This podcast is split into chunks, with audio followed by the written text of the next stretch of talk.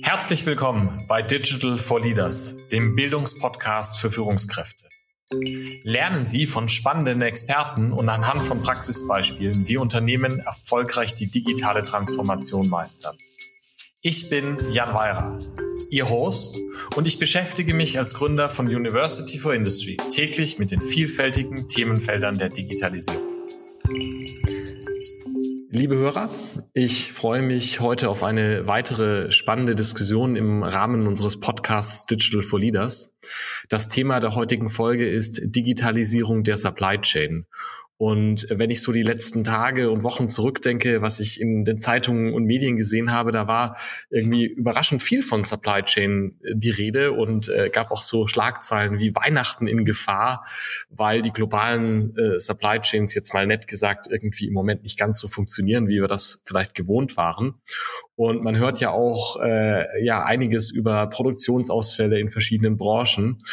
Und entsprechend freue ich mich heute sehr auf diese Diskussion, weil die, glaube ich, eine aktuelle Präsenz und auch eine aktuelle Aufmerksamkeit bekommt und äh, freue mich, einen absoluten Experten in Sachen Supply Chain begrüßen zu dürfen. Ähm, Knut Alicke von McKinsey. Lieber Knut, herzlich willkommen. Ja, Jan, vielen Dank, dass du mich eingeladen hast, um über mein, mein Lieblingsthema Supply Chain Management zu sprechen. Ja, super. Ja, äh, Knut, danke, danke, dass wir diese Diskussion haben können. Danke, dass du dir heute die Zeit nimmst. Und ich glaube, für unsere Hörer wäre es toll, wenn du erstmal dich vorstellst und sagst, wer du bist. Ja, mache ich sehr gerne. Also Knut Alicke, mein Name. Ähm, wie du schon gesagt hast, bin ich bei McKinsey tätig, hier äh, als Partner in unserem Stuttgarter Büro und ähm, was mich mit Supply Chain verbindet, ist im Prinzip, dass ich mein gesamtes berufliches Leben in Supply Chain verbracht habe. Das heißt also die letzten 25 Jahre hier immer an Themen, ob es jetzt Planung ist oder ähm, Netzwerkoptimierung oder auch Organisation ähm, mich gekümmert habe. Ich habe ähm, immer ein sehr großes Interesse daran, was es denn für neue Themen gibt, digital, Advanced Analytics. Das macht mir Spaß, die, die zu treiben bin bei McKinsey in unterschiedlichen Industrien tätig. Das heißt also, es ist ein Fokus auf Supply Chain, aber das angewendet in ganz unterschiedlichen Industrien. Zu dem Thema heute. Ähm, wir haben vor ja, ungefähr einem Jahr, äh, anderthalb Jahren eine, natürlich eine Taskforce auch gegründet, um die Supply Chain zu optimieren in Corona-Zeiten, die ich mit einem Kollegen aus USA ähm, geleitet habe und haben da immer noch sehr viel zu tun. Und neben McKinsey bin ich auch sehr interessiert daran, dafür zu sorgen, dass wir genug Nachwuchs im Supply Chain Bereich haben. Bin noch als Professor tätig äh, an der Universität äh, Köln und Karlsruhe und äh, halte hier Vorlesungen zu dem Thema Supply Chain. Ja, jetzt hatte ich ja eingangs schon so ein bisschen erwähnt, zumindest für mich ähm, hat, haben, hat das Thema Supply Chain einen überraschend ja große Aufmerksamkeit im Moment. Die hatte es ähm, nicht in dem Maße, aber zumindest ähm, in dem Bereich, in dem ich mich beschäftige, war das Thema Digitalisierung der Supply Chain natürlich auch schon vor Corona ähm, präsent und bekannt, weil da unheimliche Potenziale, glaube ich, liegen. Ähm, vielleicht kannst du aber mal, mal so ganz kurz einmal einordnen, auch was, was sehen wir eigentlich aktuell? Warum gibt es diese Presseartikel mit Weihnachten in Gefahr? Ja, warum sehen wir diese Disruption von durch, durch, durch Covid? Ja, und wie spielt das aber auch ähm, mit dieser Frage Digitalisierung, Nutzung von Daten? Wie spielt das alles so ein bisschen Hand in Hand? Ich glaube mal so als Einordnung, worüber wir eigentlich da reden. Ja, dann lass mich doch gerne mal anfangen. Wie sind wir eigentlich dahin gekommen, wo wir jetzt sind? Wir hatten die Corona-Krise im letzten Jahr. Da gab es Probleme, Shutdowns, äh, Werke wurden zugemacht, äh, Lieferketten waren unterbrochen. Da wurden dann sehr, wurde sehr schnell reagiert. Es wurden ähm, in der Regel War Rooms, Situation Rooms aufgebaut, wo man dann kurzfristig schaut, wo kriegt man denn eigentlich die Komponenten her, die man für seine Produktion braucht, wo kriegt man die Mitarbeiter im Lager her, wo kriegt man die Lkw-Fahrer her. Das ging dann über den letzten Sommer, also 2020, hat sich das dann alles ähm, verbessert und angefangen zu normalisieren. Und dann sind einige Effekte, haben sich überlagert. Wir haben auf der einen Seite eine, äh, einen unglaublichen Konsum in den USA gesehen. Dadurch wurde die Nachfrage, ähm, ging stark nach oben. Diese Produkte müssen natürlich geliefert werden. dazu kamen dann, äh, kam eine Verschiebung der Nachfrage. Ähm, zunächst mal von, sagen wir mal, klassischen Industrien wie Automobil hin zu Consumer Electronics, was dann auch wieder dazu geführt hat, dass die äh, Chips irgendwann mal ein Engpass waren. Dann gab es zudem noch ähm, Disruptionen wie der Suezkanal, der plötzlich irgendwo blockiert war, weil da ein Containerschiff quer stand. Also es gab viele, viele überlagernde Effekte, die wir jetzt einfach immer noch sehen. Also es ist mhm. sozusagen so, dass im, in Los Angeles, äh, dem großen Hafen an der, an der Westküste, gibt es im Augenblick 40 bis 60 Containerschiffe, die davor warten. Das war mhm. früher so, dass da kein Containerschiff gewartet hat. Jetzt hat Joe Biden zwar gesagt, wir arbeiten jetzt äh, 24-7, also rund um die Uhr. Es ist aber interessant, dass selbst wenn die dann abgeladen werden, die Container, dass sozusagen danach die, der Transport und die Lagerhaltung auch nicht ähm, einfach mal kurz äh, von der Kapazität verdoppelt werden kann. Das heißt, wir haben hier viele, viele überlagernde Effekte, die dazu führen, dass einfach die weltweite Supply Chain, die weltweiten Wertschöpfungsketten immer noch sehr unterbrochen sind und, ähm, und, und, und sehr volatil sind. Das heißt, das ist eigentlich so ein bisschen das, was ich in meinem Studio mal gelernt habe mit dem berühmten Beer Game, dass wenn man einmal so eine Supply Chain aus dem Gleichgewicht bringt, dann dauert das einfach eine ganz schön lange Zeit, bis die sich wieder gefunden hat, oder?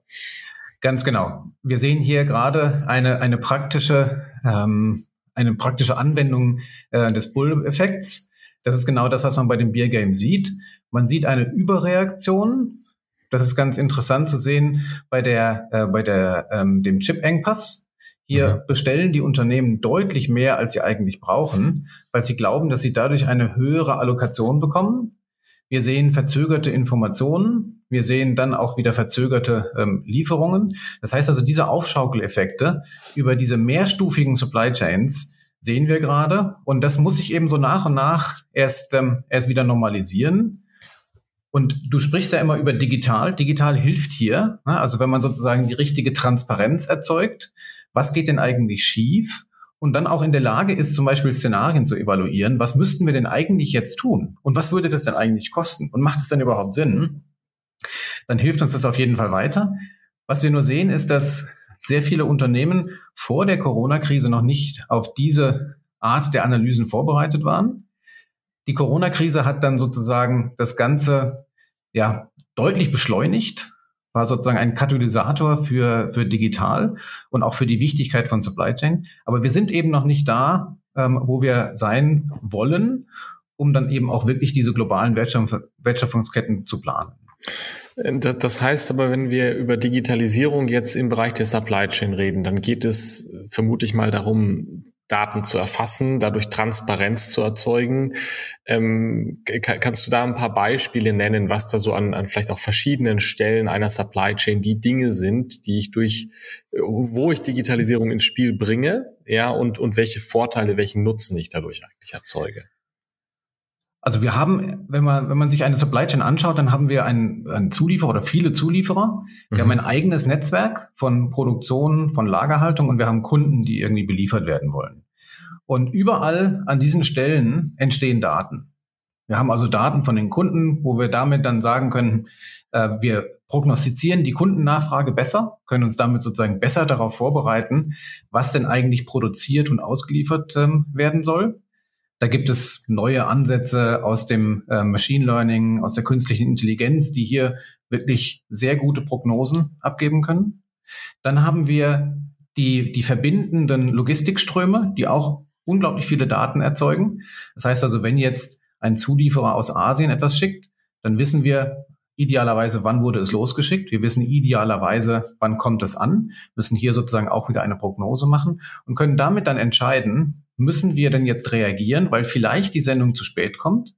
Im letzten Jahr ist die Zuverlässigkeit von, von Containerlinern leider von ungefähr 90 auf circa ähm, 40 bis 50 ähm, Prozent runtergegangen. Das heißt, mhm. diese Verspätung können wir prognostizieren, können damit arbeiten. Wir können natürlich auch die ganzen Daten, die in der Produktion und in dem eigenen Netzwerk entstehen, nutzen, um hier dann eben auch zu planen und proaktiv zu sein. Das heißt, wir bringen sozusagen hier, ähm, man nennt es dann End-to-End, -End, also vom Kunden bis zum Zulieferer, bringt man in ein Modell und kann auf diesem Modell dann Szenarien evaluieren. und ähm, damit Entscheidungen besser vorbereiten. Man geht sozusagen weg von dem äh, früher üblichen Excel-Planung, ne, wo man alles dann irgendwie auf Papier oder in Excel hatte, was, ähm, sagen wir mal, sehr unzuverlässig ist, hin zu einem systemischen Vorgehen, zu einem richtigen Planungssystem und damit eben der Vorbereitung von Entscheidungen, die dann natürlich immer noch von den Menschen getroffen wird, äh, um dann die Supply Chain bestmöglich äh, zu planen und zu konfigurieren. Hm.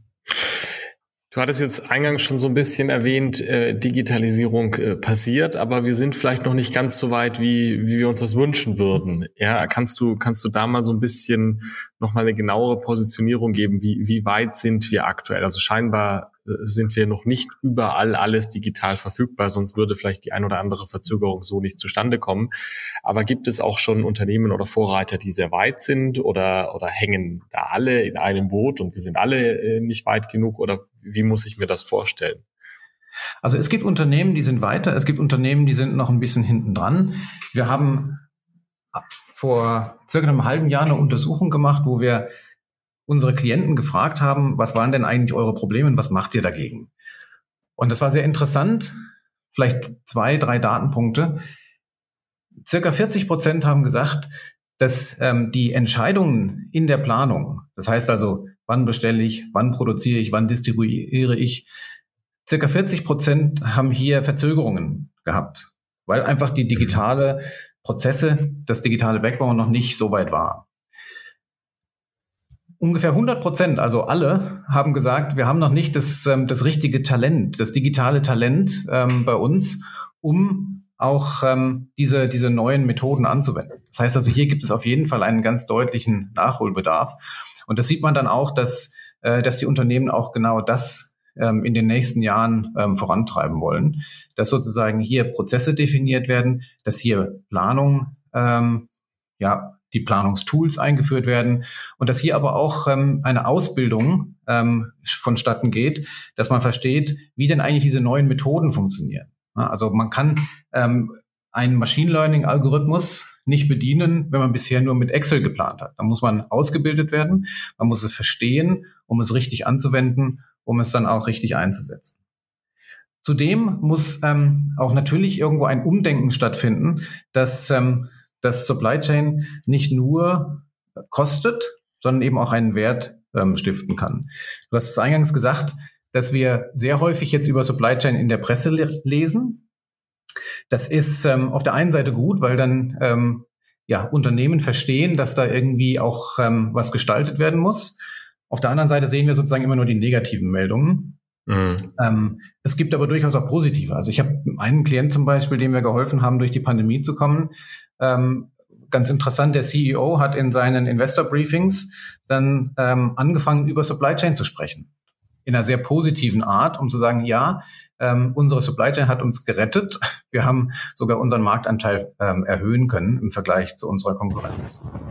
Ja, äh, also das, das ist ja so eine Frage des Mindsets dann von ganz oben kommend, ja, dass man das Supply Chain als, als Chance sieht und als Möglichkeit. Ja, im Prinzip hast du ja drei Säulen gerade genannt. Du hast gesagt, wir brauchen die Prozesse, wir brauchen die Technologie und dann brauchen wir die Leute. Ja, ähm, wenn wir da jetzt vielleicht mal, mal genauer reingucken bei den Prozessen, was ist das, was sich da typischerweise verändern muss und was vielleicht den Unternehmen bei der Veränderung auch, auch schwerfällt? Wo hakt's da typischerweise?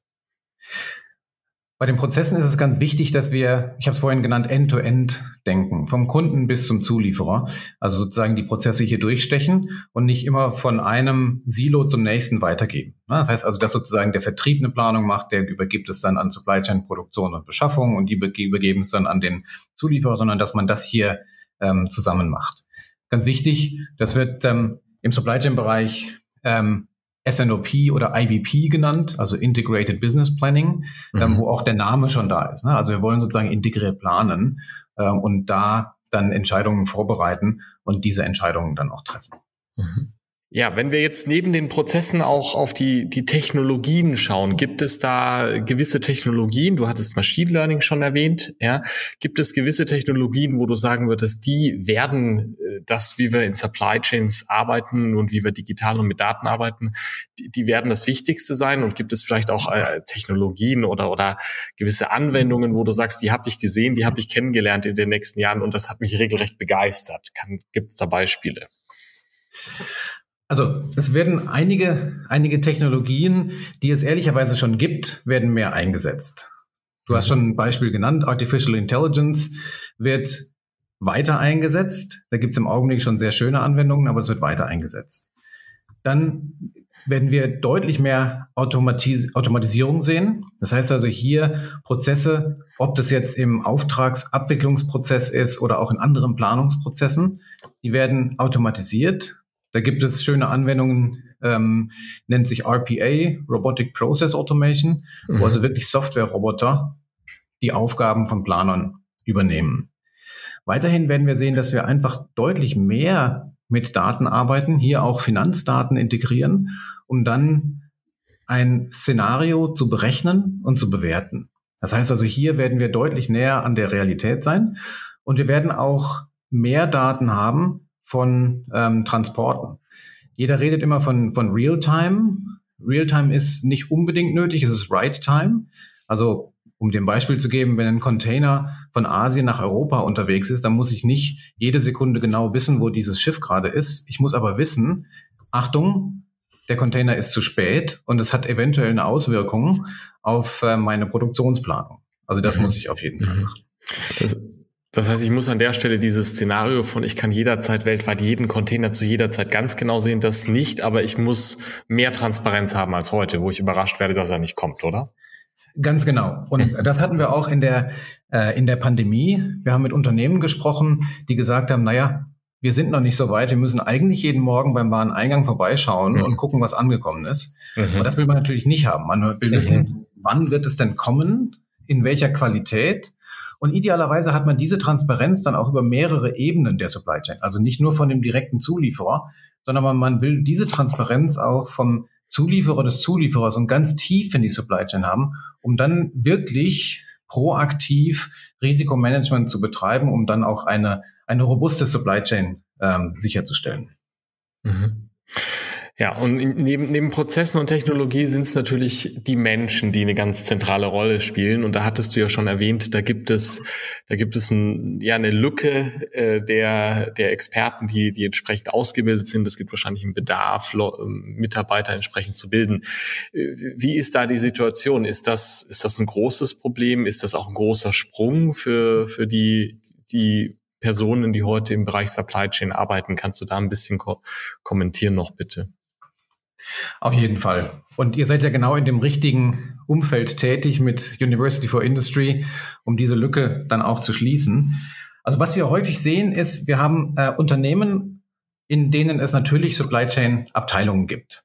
Mhm. Das sind erfahrene Mitarbeiter, die ihren Job seit 20, 30, 40 Jahren machen, die aber sozusagen dann eben in diesem Unternehmen groß geworden sind und häufig keine externen Impulse hatten. Das heißt, sie kennen das Unternehmen gut, die kennen das Umfeld sehr gut, aber die ganzen neuen Verfahren, die wir jetzt gerade diskutiert haben, sind einfach noch nicht so bekannt.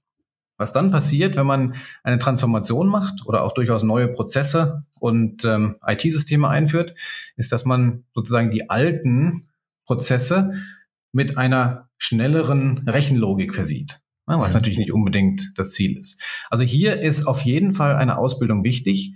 Wenn man sich überlegt, wohin denn eigentlich die zukünftigen Planerrollen gehen werden, dann werden wir zweigeteilt sein. Wir haben einmal sozusagen die mehr algorithmisch arbeitenden. Die werden dann eben sozusagen den Software-Roboter ähm, parametrieren.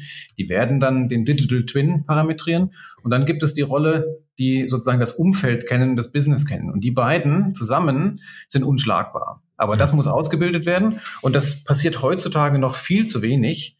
Wenn wir große Transformationen machen, ist der ganze, das ganze Thema Fähigkeitenaufbau immer ein ganz wichtiges, ein ganz zentrales, um den Mitarbeitern auch die Möglichkeit zu geben, mit diesen neuen ähm, Systemen, mit diesen neuen Prozessen zu arbeiten, weil sie sonst auch überfordert sind. Und dann gehen sie eben wieder zurück zu ihren ja, zu dem Bekannten, was man eigentlich schon immer gemacht hat. Und gehe ich richtig in der Annahme, dass das ähnlich wie in anderen Bereichen auch hier ein, ein Hiring von entsprechenden Talenten ein, ein, Beitrag sein kann, aber natürlich nicht die Lösung, sondern ich muss auch die, die Mitarbeiter, die die Expertise über mein Unternehmen und meine Supply Chain und meine Domain haben, die muss ich wahrscheinlich auch mitnehmen. Also ich brauche wahrscheinlich ähnlich wie an anderen Stellen auch wieder beides, oder? Man braucht auf jeden Fall beides.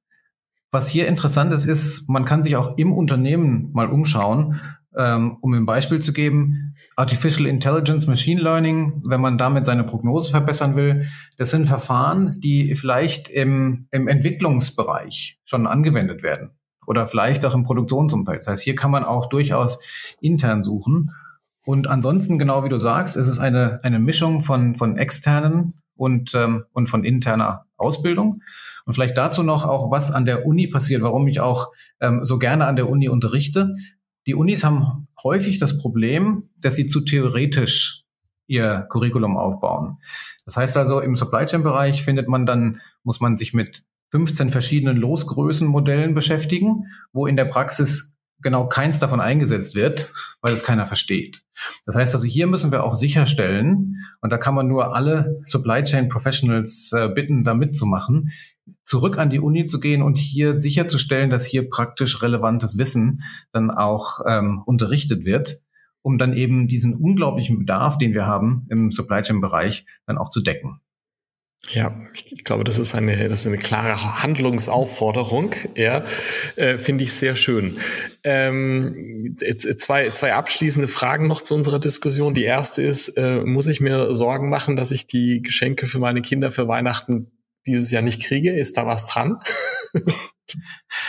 Also an der, an der Sorge ist was dran. Äh, es ist immer sehr schwer, äh, die Zukunft äh, zu prognostizieren und welche Disruptionen noch entstehen werden.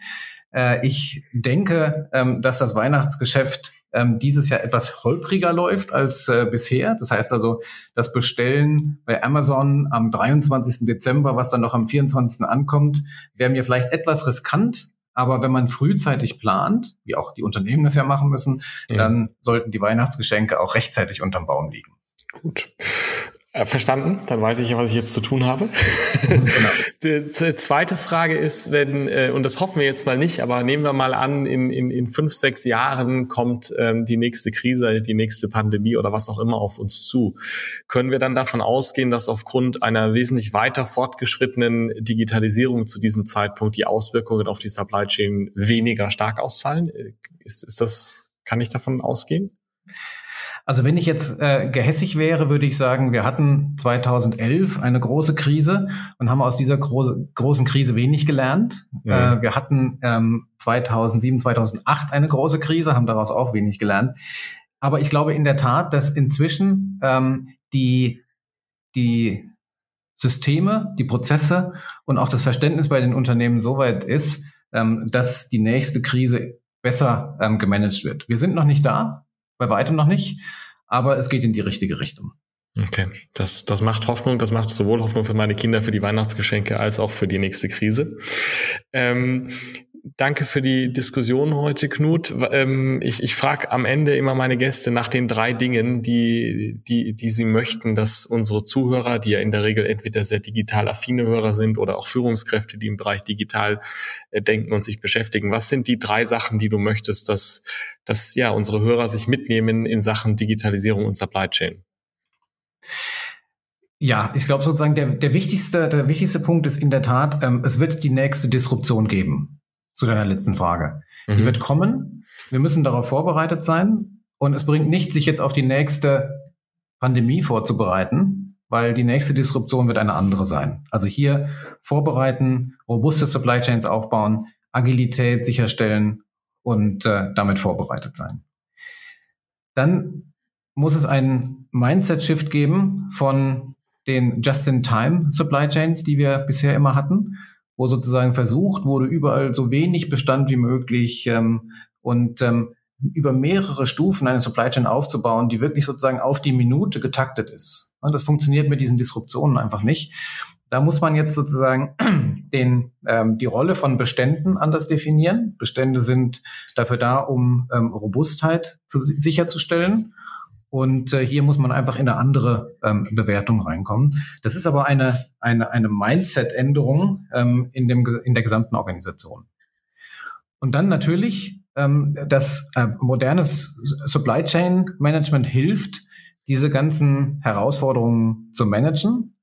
Und ähm, wie du gesagt hast, da gehören sozusagen die Prozesse dazu, da gehört das IT-Backbone dazu und dazu gehören auch die Fähigkeiten. Also hier ähm, auf jeden Fall in ein End-to-End Supply Chain Management gehen und sicherstellen, dass, ähm, dass man hier ähm, die Transparenz hat und ähm, die Planungsmöglichkeiten, die man braucht. Ja, viel, vielen Dank. Ich glaube, das sind, das sind sehr klare Schlagrichtungen, in die es gehen muss. Meine letzte Frage an dich für heute. Ähm, ich, ich bitte meine Gäste immer, ob sie nicht ein Buch, einen Blog, einen Podcast haben, den sie empfehlenswert und lesens- oder hörenswert finden. Hast auch du für uns eine Empfehlung, was man sich mal anschauen oder anhören sollte? Also ich höre natürlich deinen Podcast sehr gerne. Danke, das freut mich. und ähm, ansonsten in, im, im Supply Chain, es gibt einen Podcast, ähm, der heißt äh, Leaders in Supply Chain. Ähm, da ähm, höre ich immer sehr gerne rein. Und zu Publikationen, äh, ich habe selbst mal ein Buch über Supply Chain geschrieben vor 20 Jahren. Da stehen auch noch ganz, ganz gute Sachen drin, wie zum Beispiel der Bullet-Effekt. Aber natürlich bei McKinsey haben wir ähm, sehr viel aktuelle Publikationen zu Supply Chain, also auf unserer Homepage. Ähm, ob das jetzt ähm, digital ist, ob das äh, Supply Chain Resilience ist, äh, ob das jetzt zu Future of Work ist in Supply Chain. Ähm, da findet man ähm, gute Artikel, ähm, viele auch von, von mir mitgeschrieben. Ja, und zu denen werden wir äh, unter dieser Folge in den Kommentaren auf jeden Fall verlinken. Lieber Knut, vielen Dank für deine Zeit. Sehr, sehr spannende ähm, und nach vorne schauende Diskussion. Vielen Dank. Ja, vielen Dank für die Einladung und ähm, viel Glück mit den Weihnachtsgeschenken. Danke, hoffen wir mal. vielen Dank fürs Zuhören. Wenn Ihnen diese Folge von Digital for Leaders gefallen hat, empfehlen Sie den Podcast gerne weiter teilen Sie ihn auf Social Media oder hinterlassen Sie mir eine Bewertung. Um immer auf dem Laufenden zu bleiben, folgen Sie mir, Jan Weira und University for Industry auf LinkedIn.